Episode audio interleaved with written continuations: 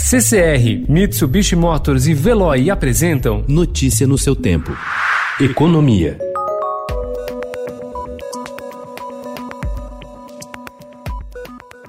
Quando Alcides da Silva, de 52 anos, começou a sentir dores e uma febre alta, ficou desesperado. Três vizinhos em Guaianazes, na periferia de São Paulo, haviam morrido após contrair o novo coronavírus e, de uma hora para outra, o peso do desemprego que ele carrega há mais de um ano se somou ao medo do coronavírus. O auxiliar de limpeza viu suas chances de voltar ao mercado de trabalho ficarem ainda mais distantes, quando o primeiro teste de Covid-19 que fez deu inconclusivo. Segundo o levantamento de Marcel Balaciano, pesquisador pesquisador do IBRE FGV, com base nos dados da PNAD contínua, o número de brasileiros que estavam desempregados, mas ficaram impedidos de buscar trabalho por problemas pessoais, sobretudo por estarem doentes, saltou de 3,3 milhões no trimestre até fevereiro para 4,7 milhões até abril. São cerca de 1,4 milhão de pessoas, um aumento de 45%.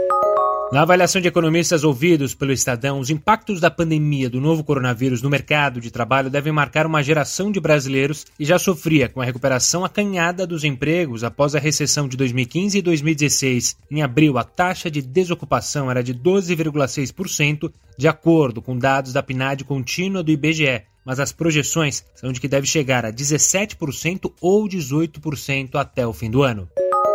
Após as medidas emergenciais para conter os efeitos mais dramáticos da pandemia, a equipe econômica prepara a retomada das reformas estruturais. A reformulação das políticas sociais deve ser um dos focos nessa fase, mas também estão na mesa iniciativas para simplificar a vida de empresas. Um dos pontos da agenda é promover uma grande desregulamentação. Segundo apurou o Estadão, técnicos estão fazendo um pente fino em normas e obrigações de vários setores. A ideia é retirar, simplificar ou reduzir obrigações com o objetivo de facilitar a retomada dos empresários.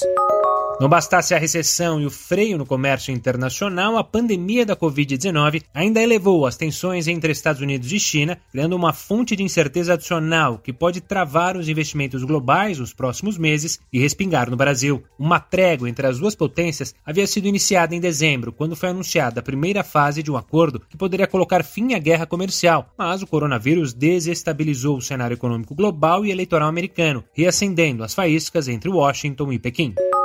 A crise entre Estados Unidos e China também deve mudar de forma importante o mercado financeiro global. De acordo com o estrategista-chefe do BTG Pactual Wealth Management, João Scandiuzzi, o mercado chinês pode se fortalecer caso os Estados Unidos sigam adiante com a proposta de obrigar empresas estrangeiras listadas em bolsas americanas a serem auditadas internamente. Notícia no seu tempo. Oferecimento CCR e Mitsubishi Motors. Apoio Veloy. Fique em casa. Passe sem filas com o Veloy depois.